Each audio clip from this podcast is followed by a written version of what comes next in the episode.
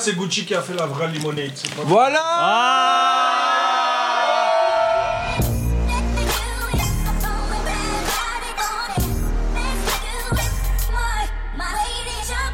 Bonjour, bonsoir à tous, bienvenue dans un nouvel épisode de No Fun, un épisode extraordinaire.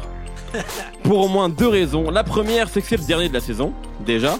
Une saison que nous avons pris plaisir à vivre avec vous, dans laquelle il aurait été question d'autotune, de rap belge, de grime, de Michael Jackson, de K-pop, de David Bowie et évidemment de Drake et Kendrick Lamar. La deuxième raison, c'est que nous allons donc conclure cette saison en célébrant le retour du roi, la sortie de prison du Trap God, la libération de l'artiste rap le plus influent de ces dix dernières années. Je vais nommer Radrick Davis, plus connu sous le nom de Gucci Mane, avec moi pour présenter son style, ses plus grands morceaux, ses héritiers et prédire son avenir avec Nemo. Nicolas Pellion, Salut comment ça va? T'es chaud? Ouais, je suis Tu sais bouillant. que c'est ton Je émission suis là. bouillant là. Tu vas faire un monologue de 27 minutes? Normalement, si je finis pas torse nu, il y a un problème. Mais Nico n'est pas seul, Nemo est avec nous également. Allez, je vais aider Nico à se mettre à poil. Très bien, on est surtout là pour parler de Gucci Mane quand même, c'est important de le préciser. Bah, qui est souvent torse nu. C'est vrai, et qui a perdu du poids. Mais là on déborde. On vrai. commence, on commence. Brr Gucci Mane dans No Fun, c'est maintenant. My lady jump. Gold chain. Diamonds on the chain with the V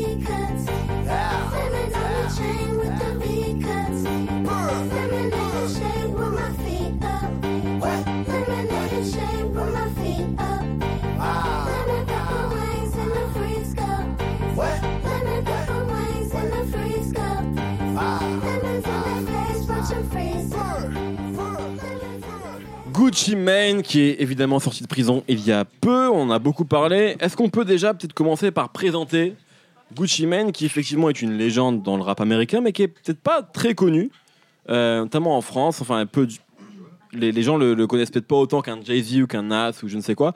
Nico, comment tu présenterais Gucci Mane? Très dur. Oui mais c'est ton boulot. Non, mais ah, peut-être qu'on pourrait prendre un contre-pied, Ouais. tu vois, et dire que si on devait le résumer en une phrase, c'est un peu A Good Kid in a Mad City, comme euh, Kendrick Lamar. D'accord. Parce qu'en fait, au départ, Je pense que c'est un bon garçon. Gucci. ouais, je pense que Redrick Davis, avant d'être Gucci Mane, c'est un bon garçon. C'est un mec euh, qui est un fils de prof, euh, qui, était, euh, qui faisait des poésies, tu vois, qui était bon à l'école et euh, qui euh, a eu son diplôme de lycée avec des notes telles euh, qu'il a eu une bourse qui lui couvrait tous ses frais à la faculté, tu vois. Donc c'est un truc qui est très compliqué à avoir aux États-Unis. Ouais. Donc c'était C'est un vraiment intellectuel. un très bon élève. Seulement, il a un problème, Gucci Mane, c'est qu'il est complètement baisé par le rap. Comme nous. Comme nous. Mais ouais, mais je pense que lui, a- il a tellement écouté UGK, euh, Project Pat, euh, Big Timers, donc en fait le rap euh, du sud, de la Nouvelle-Orléans, de Memphis, de Houston, des années 90, donc de sa jeunesse, qu'il est vraiment lobotomisé, il est devenu même malade à cause de ça. Et en Je fait, pense euh, que dans sa vie il y a que le rap en vrai. je pense qu'il n'y a que le rap dans sa vie. Ouais. ouais. Et euh, quand Pimp C dit euh, Pocket full of stones, lui, il prend ça vraiment pour des paroles d'évangile. C'est, la Bible, tu vois. Et en fait, euh, tellement que après trois semaines de fac, eh ben, il s'est vraiment fait choper avec ses Pocket full of stones. C'est-à-dire qu'il avait du crack dans les poches et il s'est fait virer de la fac alors qu'il venait d'obtenir une bourse qu'il y a peut-être 0,0111% des Américains qui arrivent à obtenir, c'est-à-dire une bourse qui te paye tous tes frais à la fac, tu vois. Et en fait, Mais ça, ça, moi, que résume- je savais pas ça. ça résume en fait tout Gucci Mane, tu vois. C'est un mec qui, à chaque fois qu'il touche le ciel, qui touche l'ouverture Ouais, pour, pour l'étape supérieure, il s'écrase comme une merde. Parce qu'il y a un truc, il y a un truc un peu collatéral ou qui est parallèle à ça qui le ramène euh, en arrière Tu systématiquement. crois qu'il fait exprès? Je sais pas s'il fait exprès, mais c'est vrai que c'est un peu un truc qui est typique de sa vie, tu vois. Dans sa- toute sa carrière, à chaque fois qu'il a touché euh, le firmament, il retombe à zéro. Et euh, il y a quelques années, euh, j'avais discuté avec sa mère à Gucci Mane. C'est vrai, c'est vrai. Et oui, c'est vrai. Et oui, pour demander la main de son fils, non Et euh, c'était non mais c'était très rapide et en fait euh, ça, a, ça duré 10 minutes vraiment. Et en 10 minutes, tout ce qu'elle a dit, c'est qu'elle était très fière de son fils et aussi elle avait fait une, elle avait une métaphore pour euh, résumer son fils, c'est qu'il c'est qu'il était un peu attaché à une corde en, une corde en élastique et que tout- toute sa vie il tire dessus et que plus il va loin, plus il essaie d'aller de l'avant, plus il est, rat- il est rattrapé en arrière, et donc plus il va loin, plus il s'écrase comme une Je merde. suis après. désolé de refaire une comparaison que je fais à chaque émission sur n'importe quel média. C'est Carlito dans l'impasse en fait. C'est Carlito dans l'impasse, dans, dans l'impasse, ouais, ouais, carrément. C'est le mec qui est, La rue le qui est prisonnier de son environnement. Mais sauf que le problème, c'est que lui, il vient pas de la rue. C'est là où je pense qu'il y a un décalage entre la vision qu'ont les gens de lui. Ouais, complètement. C'est que c'est un fils de prof, tu vois. C'est pas un mec euh, qui est né euh, dans le sous-prolétariat américain. C'est vraiment, c'est pas, c'est la petite classe moyenne en fait. Et c'est passé un choix d'avoir ce style de vie, d'être dealer. C'est vraiment pour faire comme les rappeurs que lui écoutait quand il était gamin. C'est pas euh, Qui sont qui?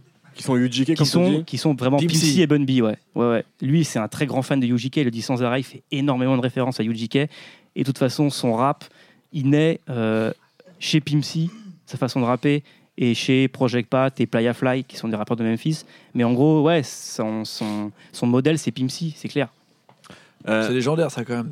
C'est-à-dire que Pimp C est genre la, la source de tout le rap d'Atlanta.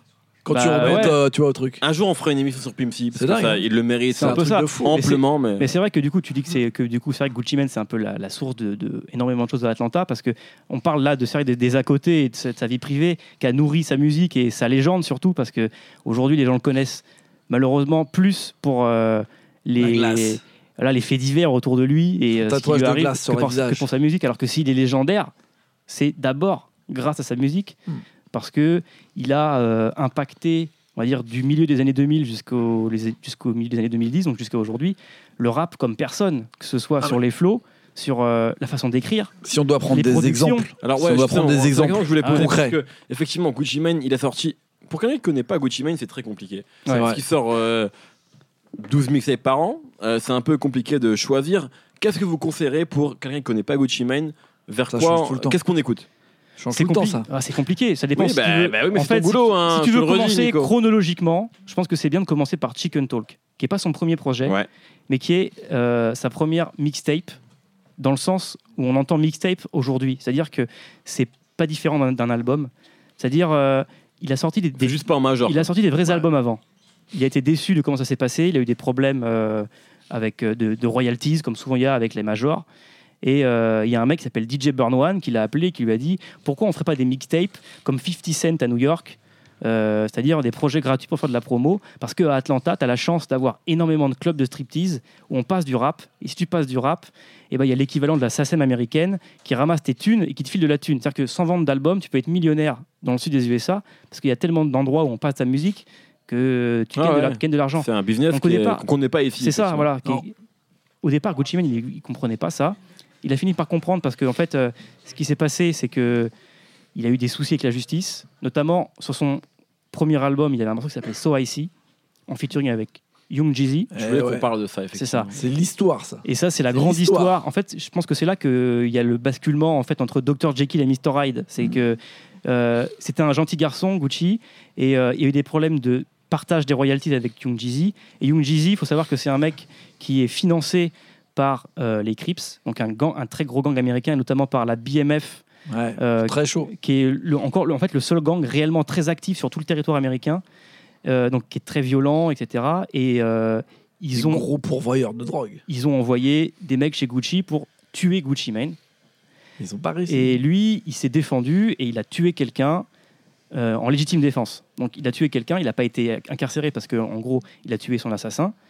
Mais euh, ça l'a complètement bousillé. En gros, après ça, il est devenu euh, complètement bipolaire. Il est devenu Gucci Mane. Ouais. C'est à ce moment-là pour toi qu'il devient Ouais, bien comme sûr. ça. Ouais, ouais, ouais. Parce que c'est- ouais, il est devenu complètement incontrôlable. En fait, si tu veux, tu avais donc Young Jeezy dont je parlais, il y avait T.I. aussi. Avec Gucci Mane, ils sont un peu la, les rois mages de la trap musique. C'est la trinité, La la, trilogie. trilogie, Les rois mages. les trois La mecs trilogie Star les Wars bases. du Donc et Jeezy Gucci Mane. C'est ça. T.I. c'était le, le player, le mec qui était plus polyvalent, qui avait déjà plus de chances de- d'avoir un succès populaire avec cette musique-là. Jeezy, c'était un peu le col bleu, le mec euh, qui faisait la musique de motivation, Travailleur. le- un, peu, un peu le mec qui avait l'esprit capitaliste, mais pour les dealers de drogue, quoi. Genre, euh, faut taffer, faut taffer pour faire plus de profit, quoi. Et Gucci, quand il est arrivé sur, sur, par-dessus ça, c'était euh, comme euh, Heath Ledger dans, euh, dans le Batman, tu vois. C'est le Joker. C'est le mec incontrôlable. On n'a pas compris ce, que c'est, ce qui se passait. Et, euh, C'est le méchant, mais c'est devenu le rôle principal, tu vois. À la base, c'est le second rôle, mais en fait, c'est devenu Ouais, le rôle principal. exactement. C'est celui que tout le monde préfère. C'est celui qui fait que, genre, euh, en fait, en vrai, Gucci Mane, s'il n'existait pas, toute la musique qu'on écoute maintenant, elle n'existerait pas du tout. Tu vois, genre Migos, ça n'existerait pas, Young Thug, ça n'existerait pas, Future, ça n'existerait pas. Fetty Wap. Et en gros, c'est vraiment le délire, genre, quand dans tous les films, tu vois, même les nouveaux films qui sont en train de faire là de super-héros et tout, les personnages principaux que tu préfères, c'est les méchants. C'est genre les, les personnages les plus Tu vas nous dire que ça, torturés. c'est à cause de Gucci Mane Mais oui C'est- Tout est à cause de Gucci Non Mane. mais c'est vrai que ça a été ça a été un tournant parce qu'au départ les méchants dans le rap qui étaient on va dire Je entre pense vraiment guillemets, que les scénaristes de Marvel, ils écoutent Gucci Mane. non vraiment. non mais euh, dans la, Ça en fait dans la- partie de l'incollé- de l'inconscient dans collectif. les tu vois. dans les, les gens qui faisaient les mouvances entre guillemets en fait dans l'opinion publique euh, l'équivalent de Gucci Mane dans les années 90 ça va être ça- ça- c'était Master P et Birdman. Et tu regardes comment étaient traités Master P et Birdman c'était catastrophique. Quand tout le monde les insultait tout le monde pensait que c'était de la merde. Après ça fonctionnait beaucoup parce que ils inondaient le marché et donc forcément ils vendaient des disques. Mais c'est des mecs qui, qui étaient très mal vus. Et Gucci Mane il a réussi progressivement à imposer cette image de, de méchant incontrôlable et euh, de joker du rap game. Et mais aussi d'abord et avant tout parce qu'il était extrêmement fort et parce que il, il a cette espèce de d'abord un flow qui est euh, c'est un peu comme c'était quoi tu vois le, le film Flubber là Avec. Alors, tu vois avec euh, eh, non, arrête de rigoler. un très grand film Là, là, on parle d'un film avec Robin Williams. Attends. et j'ai envie de dire un fart movie avec Robin Williams Sorti en 97. sorti en 97 où il y a une Je espèce me souviens de ce film. Je vais le voir au cinéma. tu vois je dirait on dirait que c'est mou on dirait que c'est lent tu vois et en fait le truc il peut s'étirer dans tous les Cette sens émission est incontrôlable. devenir très rapide, et bah ça c'est le flow de Gucci Mane. Flubber avec Robin Williams, c'est le flow de Gucci Mane. Il peut, il peut faire ce qu'il veut avec, tu vois. Il peut faire absolument ce qu'il veut. D'accord, Et très bien. Tu vois, c'est sa force numéro un, je pense. Et sa force numéro deux, c'est quand il écrit, il pense d'abord à la syntaxe et au son des mots avant de penser au sens. Et en fait, il écrit un peu comme un, un surréaliste, et du coup, euh, les voitures elles deviennent couleur lasagne, les diamants ils dansent comme Michael Jackson, ils font des moonwalks sur son torse, tu vois. C'est n'importe quoi, mais personne n'écrivait comme ouais. ça avant. Et C'est ce dans ses textes. rap. Et aujourd'hui, tout le monde écrit comme ça. Young Thug, il écrit comme ça. Future, il écrit comme ça. Même SCH, il écrit comme ça. Et même en France, bien sûr, on écrit comme ça. Tout le monde écrit comme Bon. ça. Et c'est lui qui a, qui a lancé ça, tu vois. Transition parfaite pour parler des héritiers de Gucci Mane. I don't like the name names. I don't like the name drop. I just like cocaine drops. All I do is drop tops. Man, I'm so goddamn hot. If you get an old car, then go get a new one. If you don't got no scrap, go and get your two guns. Gotta be so fine with me, she make me want to. Alors, Gucci, on le dit souvent, est un des rappeurs les plus influents du rap américain, qui a découvert pas mal de producteurs, pas mal de rappeurs aussi. Est-ce que Nico, tu peux, Nico et Nemo bien sûr, vous pouvez revenir sur les différents producteurs qu'il a révélés, Gucci Mane euh, On en fait un chacun, chacun notre tour. Vas-y. Allez, allez-y. Commence, commence. Mike Will, je pense que c'est le plus Non important mais quand même. ce qui est important parce que Mike Will c'est genre un des plus grands producteurs. Bon, Aujourd'hui, il produit pour Rihanna, euh, Voilà, Miley Cyrus. Et. Et sa première prod, c'est quand même un freestyle que Gucci Mane fait en vidéo, un truc mais mythique. Moi, je le regarde tous les jours, tous les matins. Mon réveil, c'est ce freestyle-là, Avec jure. des œufs. T'as une sacrée vie toi. Ouais, j'ai une vidéo. Ah, j'ai une vidéo. Et en vrai, North Pole ou Plain Jane, des morceaux qu'il a produits Ouais, pour. c'est parmi les meilleurs morceaux de, de Gucci. En fait, je pense que Mike Will est arrivé au moment où Gucci était vraiment à son top de fou au niveau euh, de. Enfin, il y avait toutes Mais les. il était, là, planètes qui il était là même avant, parce que ce, ce freestyle-là, je pense que Mike Will, il avait 12 ans, 14 ans, tu vois. Mais Donc euh, Gucci va aller chercher genre au berceau, tu vois. Ouais. Et c'est et c'est le cas pour, euh, pour, Lex Luger, par exemple. C'est C'est aussi vrai. un gros mec qui était bon. Là, pour le coup, euh, son influence, on peut même, plus la calculer parce qu'aujourd'hui, même dans, sur un album de Rihanna, t'as les, t'as les rythmiques de Lex Luger, quoi. C'est un truc de ouf. Il a, c'est un, c'est Bah, de ouf. s'est vraiment développé avec Waka Flocka sur euh, Flockavilly, mais en vrai, s'il n'y avait pas Gucci, S'il n'y avait Mane, pas ça Gucci, n'existerait pas. il n'y aurait pas eu euh, Waka, Waka Lex Luger. Et moi, il y a toute la clique aussi de, de DJ Spins avec donc euh, Dun Deal, euh, Chil- Childish Major. C'est tous les mecs qui ont créé le son de Migos en fait. Ouais, ouais. Et tout ça, ça n'existerait pas sans Gucci Mane. Mais en vrai, je vais laisser le meilleur pour Nico. Bah, Zetoven, qui, pareil, les gens, le grand public le connaît pour, euh, pour, Pour Versace, Versace. et Migos, Mm. mais ça a été le, le partenaire du, cr- en- du crime de, de Gucci. Quoi. La, la mixtape Chicken Talk dont je parlais au début, elle est quasiment entièrement produite par Zetoven, et c'est le mec qui a donné euh, le son de Gucci, le premier son de Gucci, c'est-à-dire ce côté trap music avec euh, les rythmiques très rapides, euh, les, les caisses claires qui sonnent comme un espèce de, de serpent à sonnette, là, et euh, les synthés qui, qui percent du truc. En fait, il n'y a pas de mélodie, c'est un truc d'ambiance. et Gucci il peut faire ce qu'il veut dessus. Les orgues, c'est-à-dire qu'il a, il a ramené en fait ce que Pimp C voulait faire, c'est-à-dire de ramener un peu les orgues d'église et tout, mais dans un côté Ouais. un peu plus euh, street, Kaira et tout. Zaytoven, il a ramené ça, mais avec beaucoup plus de TR-808 et donc un côté beaucoup plus trap, quoi. Tout ce qu'on a entendu dans, à partir de 2005, comme on disait, la, la trinité euh, T.I., Young Jeezy, Gucci Mane. Et vraiment, Zaytoven, il a, il a pris tout le son un peu country rap tunes qu'on qu'on écoutait avant, UGK, 8-Ball MJG, tout ce que ces rappeurs-là, ils ont. Enfin, tu vois, T.I., il passe son temps à dire que, genre, euh, il écoutait aussi 8-Ball MJG, UGK, Young Jeezy dit la même chose. Et en vrai, Zaytoven, il a ramené ce son-là et il en a fait quelque chose d'un peu plus sautillant, un peu plus trap. Ouais. Et après, tous les goons qui sont arrivés derrière, que ce soit.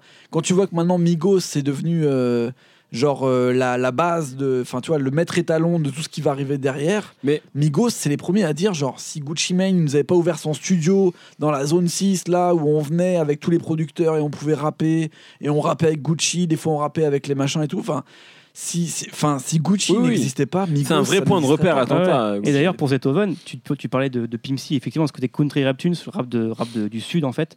C'est vrai que s'il a été chercher Zetoven, je pense, c'est parce que Zetoven, c'est un, en fait, c'est un organisme d'église à la base. Ouais, Son ça. vrai taf dans la vie, c'est. Bon, il est coiffeur, ça c'est c'est vrai aussi.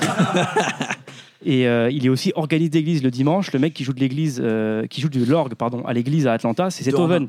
Et donc il était le chercher parce qu'il voulait ce son comme Pimp C et Bun B, donc le, de, de country rap tunes. Et donc il a ramené ça au départ. Zetoven, il détestait ce que faisait Gucci Mane et ce, que, ce qui se faisait à Atlanta. Il y a des interviews où il dit mais c'est- c'est- enfin, c'est- c'était pas du rap, c'est de la merde, tu vois. Il a appris à apprécier, donc il est venu le chercher pour avoir ce son-là très country, très euh, très quinri du sud, quoi. Mais puisqu'on parle des influences, euh, effectivement, là, vous avez cité des rappeurs qui sont plus ou moins proches de Gucci Mane, mais il y a plein de rappeurs, type, enfin, euh, Chance the Rapper, par exemple, cite Gucci Mane. Ouais. Kendrick Lamar cite Gucci Mane Ouais. depuis très longtemps, avant Kid, Mad City, sur le, le- le projet qui s'appelle euh, Kendrick Lamar d'ailleurs. Il le cite. Il y a énormément de rappeurs comme ça qui citent Gucci Mane, c'est-à-dire qu'il a des, hum, une influence qui dépasse le cadre euh, trap, pour prendre un mot Ouais, un peu- Mais ça, je pense que c'est vachement la, en fait, la façon d'écrire. Parce que c'est vrai que Gucci Mane, on l'a longtemps pris pour un débile. Simplement parce qu'il avait tous les stigmates de euh, ce qui est très dévalorisé aux USA. C'est un mec du Sud. Il était à moitié dyslexique. Il avait un accent de l'Alabama qui était à couper au couteau. Donc c'est comme si, en fait, c'est comme si euh, en France on avait un ch'ti en fait, tu vois. Tous les, non mais tous les, tous les stigmates du ch'ti à la télé, on va se Ouais. moquer de lui, tu vois. Alors que c'est sa culture, c'est ça, il est comme ça. Et Gucci c'est ça, c'est un mec du sud avec tous les, tous les, tous ces codes là. Et euh, du coup il a inventé un truc autour, et notamment une façon d'écrire euh, qu'il n'y avait pas avant et qui a influencé évidemment Kendrick Lamar et Chance the Rapper, etc. C'est ce côté, euh, bah, en fait. Faire des en fait colorer son rap sans utiliser de mots de couleur par exemple tu vois Bah, en fait, moi j'irais plus loin. Je pense que en fait, ce que Lil Wayne il a apporté euh, dans les milieux des années 2000, euh, Gucci l'a rendu, euh, je sais pas, plus authentique en fait. C'est-à-dire que Lil Wayne, à un moment où il s'est un peu écrasé dans son, dans son élan, on va dire. Et Gucci, c'est tout le temps resté authentique. Pour le coup, c'est devenu une référence qui, qui reste, euh, tu vois, pour toujours. C'est vraiment le rappeur de rappeur ultime, tu vois. À mon avis, dans les années 90, c'était Slick Rick. Et dans les années 2000, C'est devenu Gucci, quoi. Alors que ça aurait pu, à mon avis, à très peu de choses, c'est- ça aurait pu être Lil Wayne, sauf que Lil Wayne il était tellement à ça de devenir la pop star ultime que bah ça devenait il l'a été Ouais, il l'a été Mais pendant deux ans. Pendant deux non, ans. bah, pendant deux ans. Aujourd'hui, C'est déjà, euh, c'est déjà énorme. hein. le- Pendant deux tu- ans. Tu regardes le, le top de tous les temps des mecs qui ont eu le plus de, sing- qui ont le plus de singles numéro 1. T'as Le forcément. premier, c'est Lil Wayne devant Elvis, Non, les Beatles. c'est- c'est C'est- c'est- C'est costaud, tu C'est vois. vrai, c'est énorme. C'est costaud. Mais mais c'est- je pense que la Il différence. n'y a pas cette durée. Non, mais c'est juste que il a en fait, au-delà de la musique en général, il a aussi apporté une nouvelle façon de déjà d'enregistrer sa musique, Ouais, c'est sûr. de la, de la promouvoir et de la distribuer. C'est-à-dire que la mixtape telle qu'on la considère aujourd'hui, c'est-à-dire que c'est des albums, les mixtapes avec que des projets inédits, ça a été un des premiers à le faire, avec Chico Ouais. Talk encore une fois. C'est-à-dire qu'au début, c'était incompréhensible de sortir un album avec que des, des morceaux inédits et de, la mettre gratuite, de le mettre gratuitement à disposition. On tu peut vois. dire le délire, genre, euh, tu vois, d'avoir des projets qui sortent sans arrêt, d'être tout le temps en Ouais, studio, de ouais, délivrer sans arrêt, d'arriver dans la cabine et de balancer tout le temps, tout le temps, tout le temps. Enfin, il en est un des investigateurs, le, le- un des premiers investigateurs, tu vois. Maintenant, Instigateur. instigateur. Je vais t'aider un peu là. Excuse-moi, j'ai enlevé une syllabe. Non, t'en as rajouté. J'en ai rajouté. J'en rajoute toujours ou pas? Bon, en vrai, euh, je pense que si Gucci Mane n'existait pas à ce Ah, moment-là, tu vois, il n'y aurait pas ce, ce côté. Maintenant, n'importe qui va te dire, je- euh, les projets, faut en sortir tous les six mois, sinon Mais ça De n'existe toute façon, pas. t'écoutes les, genre les, on parlait de Pee Wee Longo la semaine dernière, Young Thug, tous ces mecs-là on nous euh, racontent en interview que au départ, ils enregistraient les morceaux comme, on- comme tout le monde s'imagine qu'on fait des morceaux de rap. C'est-à-dire, on reçoit une production, on écrit un texte et on le pose dessus. Il fait, bah non, maintenant, depuis qu'on a vu Gucci Mane, on sait que c'est pas comme ça qu'il faut faire. Ouais. C'est-à-dire que Gucci Mane, il a une prod, effectivement, mais elle est bouclée pendant une heure Ouais. dans son truc. Son producteur, il lui envoie et il improvise dessus et il construit le morceau au fur, et, au fur et à mesure dessus. Et en fait, sur la prod, il fait pas un morceau, il en fait sept. Parce qu'il va rapper pendant deux heures en boucle, comme ça, en écriture automatique. Donc, il va avoir sept morceaux posés sur un, un B- des BPM, donc des, des- un rythmique de telle, de telle vitesse. Et après, l'ingé son récupère les Ouais. voix. Et Et avec, il- il, va faire Il cinq, fait son morceau. il fait cinq morceaux. Et c'est pour ça qu'on se Et c'est retrouve pour ça avec. qu'il euh, sort voilà, une tape par semaine. Pendant trois ans, il n'était pas là, depuis 2013, il est en prison. Et comme par hasard, on se trouve avec 15 mixtapes parce qu'il a tellement de rush, de trucs qu'il a fait, qu'il a créé et tout, qu'on peut, on peut créer des morceaux de Gucci Mane quasiment à l'infini, en fait. Ah, c'est sûr. Justement, parlons de Gucci Mane et de son avenir, Nemo. Ah Eh oui.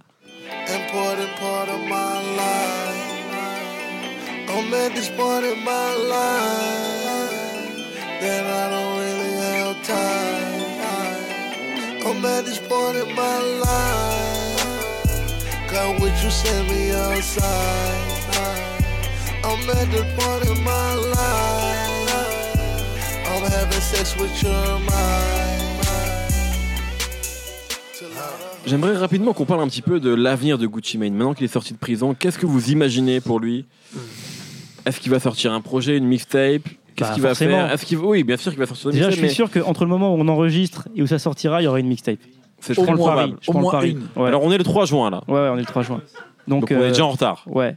Donc je pense que ouais, d'ici avant juillet, il y aura une mixtape. Je pense pas que ce soit Franchement, possible le mec est sorti depuis une semaine. Il y a déjà un single produit par Mike. Non, mais- Il est en featuring sur le morceau Ouais. de Kanye. Donc, euh, déjà, il est en place de fou. On peut En aller plus- plus loin. Il est plus- sorti. non, mais en vrai, 15 les secondes après, il était en studio. L'émission va sortir dans peut-être ouais, un mois. Alors, je pense qu'il sera passé plein de choses d'ici. Ouais, carrément, pour c'est Gucci clair. Ça se trouve, il s'est retourné, en- retourné en prison. On le souhaite, on le souhaite pas. Et des fois, on- des fois, ça, va- tu sais, on- ça va très vite avec. Oui, non, mais on n'espère pas effectivement. Mais après, je pense qu'il y a un truc, y a un c'est vrai qu'il faut dire, c'est que au- aujourd'hui, là, il vient de sortir, il y a une espèce d'aura autour de lui. C'est que il, va, Ouais. il va se passer combien de temps avant que les gens se rendent compte que Gucci Mane, c'est pas juste un mème d'internet, un mec qui a, qui a une glace tatouée sur la, sur, sur la joue, etc., et qui fait des blagues, etc. C'est un mec qui fait un rap sans compromis, Mm. du gangsta rap très violent. Et que si avant ça plaisait pas à autant de gens, il y avait- une raison. C'est-à-dire que c'est pas un mec que qui passe à la radio, quoi, euh, sur énergie, quoi.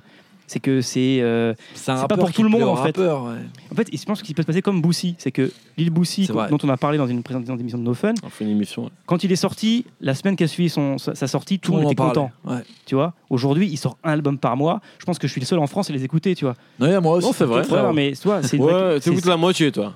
Non, non, j'écoute tout. hein. Vraiment Et je- Ah, peut-être qu'il peut c'est se passer la légendaire. même chose avec Gucci Mane. Je pense qu'il y a de fortes chances, surtout que pour l'instant, ce qu'on a entendu, c'est-à-dire deux couplets, on va pas se mentir, c'est pas la folie, Ouais. mais on sent qu'il va avoir un peu un temps d'adaptation. Ça fait quand même trois ans qu'il est parti et qu'il n'est pas au niveau. Je sais pas si c'est dû au fait qu'à mon avis, il est complètement sevré là et donc il est plus euh, au même niveau qu'il avait il y, a, il y a- il y a trois ans ou quatre ans. Mais tu sens qu'il va falloir qu'il euh, reprenne un peu un rythme, euh, quelque chose quoi. tu vois. Après, voilà, c'est vrai qu'avec deux morceaux, c'est compliqué. Par exemple, pour reprendre l'exemple- de Boussy, Boussy, c'est un mec qui écrivait un peu comme Gucci, je pense. C'est C'est-à-dire qu'il écrivait pas. Il, il a- C'était du freestyle, ouais, à la, comme ça, au kilomètre. automatique. ouais. Et c'était très bien, mais aujourd'hui, là, il est sorti de prison, il a écrit énormément de textes, il l'a il l'a dit, tu vois. Mm. Et là, aujourd'hui, ce qui sort en morceaux, c'est les textes qu'il a écrits. Ouais. Et je trouve qu'il a progressé, Boussy, en fait. Il arrive à tenir un sujet sur tout un morceau, ce qu'il n'arrivait pas à faire avant. Il arrivait en disant Je vais parler de, des violences policières. Et quatre, vrai. quatre mesures après, il parlait d'autre chose, parce qu'il n'était pas concentré, tu vois. Parce qu'il ne savait pas tenir un morceau euh, pendant plus Mais de 30 secondes. moi, ce que je trouve pas- pareil. Moi, ce que je trouve par rapport à ça, c'est que Boussy, il a eu une histoire incroyable là, où il s'est battu bah, contre euh, la prison, etc., mais aussi contre le La cancer, maladie. aussi contre plein de choses. Donc, il a des sujets qui sont plus gros que la vie, tu vois. Et, euh, et je pense que Gucci, il va falloir qu'il s'adapte. Tu vois, il n'est pas dans le même type d'écriture quand même à ce niveau-là. Ouais. Il est plus dans un délire un peu euh, ésotérique, euh, dans la rêverie, tu vois, dans la folie. C'est nos beats. Voilà, c'est nos beats, c'est nos beats tranquille, tranquille. Et euh, pour le coup, je pense que moi, je pense vraiment qu'on va avoir un été d'adaptation et que j'attends de voir T'attends la va pour sortir de Gucci. tout ça. Bah, Moi, j'attends de voir ce qu'il veut Ouais. vraiment faire. Nico, parce que en là, vrai- tout le monde lui saute dessus, mais je sais pas En vrai, de s'il a vrai, vraiment envie de faire quelque moi chose. j'attends le premier bif de Gucci, parce qu'on va y avoir droit. Parce qu'en fait, entre le moment où il est rentré en prison il y a trois ans et aujourd'hui, tous ces petits C'est sont vrai. devenus des méga stars. C'est vrai. Et euh, la dernière fois que c'est arrivé, Il y a un ça moment s'est où ça mal va passé. l'énerver, ouais. Ça s'est mal passé parce que la dernière fois qu'il est parti en prison, à Atlanta, le plus gros rappeur c'était O.J. Usman Hmm. et Waka Flocka. Donc c'est c'est petit aussi. Et ça s'est très mal passé. Il Ils s'est embrouillé, ouais. Il y en a un qui s'est fait tabasser et l'autre avec qui il s'est embrouillé. Là aujourd'hui, qu'il va s'embrouiller avec Future Young qu'est-ce qui va se passer avec Young Thug, Future et les autres ouais Avec Migos. euh, ouais, ouais, bah La question est posée. Migos.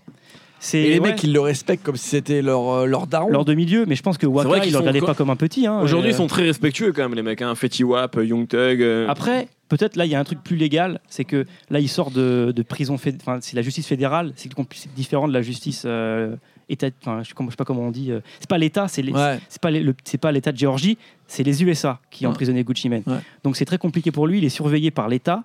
Donc il a pas, il y a beaucoup de choses qu'il n'a pas le droit de faire. Il n'a pas le droit de fumer, il n'a pas le droit de boire, il est surveillé sans arrêt, il a un Ah, puis il a bracelet électronique. Enfin, Donc là, à mon avis, Migos, Young Thug, Future, Pee Wee Longway, ses potes, il va pas les croiser. Parce qu'il sait que s'il les croise, il est dans la merde. Tu vois, il va faire une connerie, il va, il va boire un coup, il va retourner en prison. Donc tu vois il y a des a- chances que pendant six mois, il croise personne. Il a changé physiquement, tu vois, au niveau de l'attitude qu'il a changé, même au niveau du rap, pour l'instant, de ce que j'ai écouté sur les deux morceaux, tu vois, c'est différent de ce qu'on a, enfin, de ce qu'on avait avant qu'il parte, tu vois. 2013, pour moi, c'était une année incroyable où il était dans, une, dans un esprit, En 2013. ouais. où il était dans un esprit vraiment où on savait pas trop s'il était complètement dépressif ou dans, enfin, il avait vraiment inventé quelque chose. Et à mon avis, moi, c'était une des périodes préférées que j'avais de Gucci Mane, tu vois. Bon, on va s'arrêter là parce qu'on pourrait parler de Gucci Mane pendant Ça, des c'est heures. sûr. Messieurs, un projet, si vous deviez retenir un projet de Gucci Mane. Nico. Euh, Chicken Talk The- non, The Movie 3D, the- donc The Burprint, qui était, je pense, son apogée en termes de rap. Nemo. Return of Mr. Zone 6. Très bien. qui est sorti en 2011, qui était entièrement produit par Drummer Boy. Et dessus, il y avait le début de ce qu'allait devenir la, la fin de ce qu'on a connu de Gucci Mane. Moi, j'avais kiffé ça. Il y a- alors là, il y a Seb Salis à la technique qui s'emballe. il se fait ses petits kiffs, il a le droit aussi parce qu'il se fait chier quand même. Ça Ouais, fait 40 il y en a minutes qu'il entend parler de Gucci Mane. Le Grosse mec, c'est un, dédicace. le mec, c'est un fan de JG, il s'emmerde au bout d'un moment. Euh, merci messieurs, il n'y aura pas de coup de cœur là, mais Non, non. parce que vous Bah, êtes c'est fatigués. bon. Trop dur. Si j'avais un coup de cœur, moi, Gucci Mane, Hip voilà. Hop Family Tree, une Non, bande non. dessinée. Écoutez Gucci Mane, vraiment, discographie incroyable. Allez découvrir ça. Tout ce que je voulais dire, c'est que c'était effectivement le dernier épisode de No Fun de la saison. De la saison. On reviendra à la rentrée. Je voudrais remercier tous les intervenants, toutes les personnes qui ont participé à l'émission. Aurélien Chapuis, qui est le Capitaine Nemo. Nicolas Pellion, Raphaël Dacruz qui est parti, mais qu'on aime d'amour, mais d'un Ah amour là. Si intense. savait, si. Jean-Baptiste. Viel, Christelle O'Hiri, Oh Étienne Menu, Sindanou Kassongo, Julien Tribé, Wax, Joe Hume, Sylvain Berthaud, Narges Bahar, Damien Besançon, Romain d'OKLM, Claire Sodry, Oh Ken Blaster, Guillaume Crisafouli, Pascal Daïs-Bourgeon, Maxime Lebizet et Antoine Laurent, toutes les personnes qui ont participé à nos fun, un grand, grand merci à Seb Salis qui est là avec nous à chaque fois, un grand merci à Iris Olivo, que vous ne connaissez pas, mais sans qui nous ne serions rien qui, pa- qui prépare les émissions et que nous aimons, mais d'un amour, mais Drakien. Un grand merci à Joël Ronez également qui produit tous les podcasts. Merci à tous. Un grand merci. Vous le voyez pas parce qu'on est à l'audio. mais Il y a pas mal de monde avec nous ce soir. Allez Et on fait genre les bonhommes, mais en vrai c'est émouvant un peu. Ah, c'est lourd En vrai c'est cool un peu. Donc kiffé, ouais, kiffé. Merci à tous vraiment d'avoir suivi ça. Ça fait pas longtemps qu'on a lancé No Fun et euh, vous nous avez suivis. C'est très cool, ça nous fait très très plaisir. On espère vraiment revenir à la rentrée.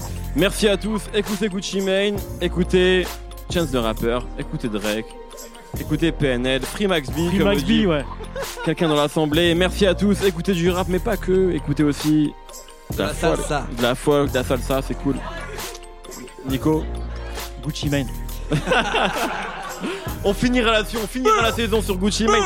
Merci à tous, no fun, on vous aime